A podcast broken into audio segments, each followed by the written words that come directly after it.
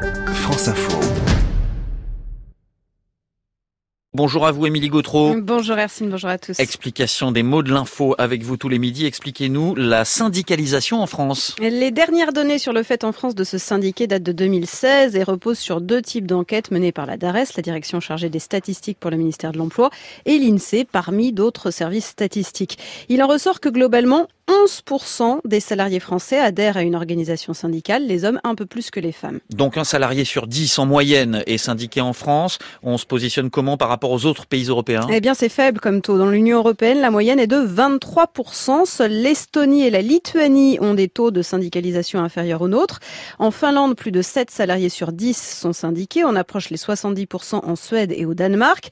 Mais globalement en Europe, la tendance est à une baisse de la syndicalisation du fait, avance la DARES, et au-delà des explications propres à chaque pays, des transformations du monde du travail, déclin de l'activité industrielle, travail plus irrégulier, plus fragmenté ou organisé différemment. Donc il y a une tendance générale à la baisse qui est particulièrement marquée en France. On comptait 30% de syndiqués au début des années 50, autour de 20% dans les années 70. La tendance est à la baisse progressive depuis, plutôt à la stabilisation ces dernières années. Et vous disiez 11% de taux de syndicalisation moyen, ça donne quoi dans le détail? Eh bien le taux de syndicalisation est deux fois plus plus élevé dans le public que dans le privé, 20% contre 9%. Plus globalement, la syndicalisation est associée à la stabilité de l'emploi très faible, autour de 2% parmi les salariés en CDD ou en intérim, on l'a évoqué tout à l'heure. Si on regarde la situation par secteur, dans le secteur marchand et associatif, le taux d'adhésion le plus élevé se trouve dans les transports, suivi des activités financières et d'assurance, de l'industrie et des métiers de l'enseignement, de la santé et du secteur social.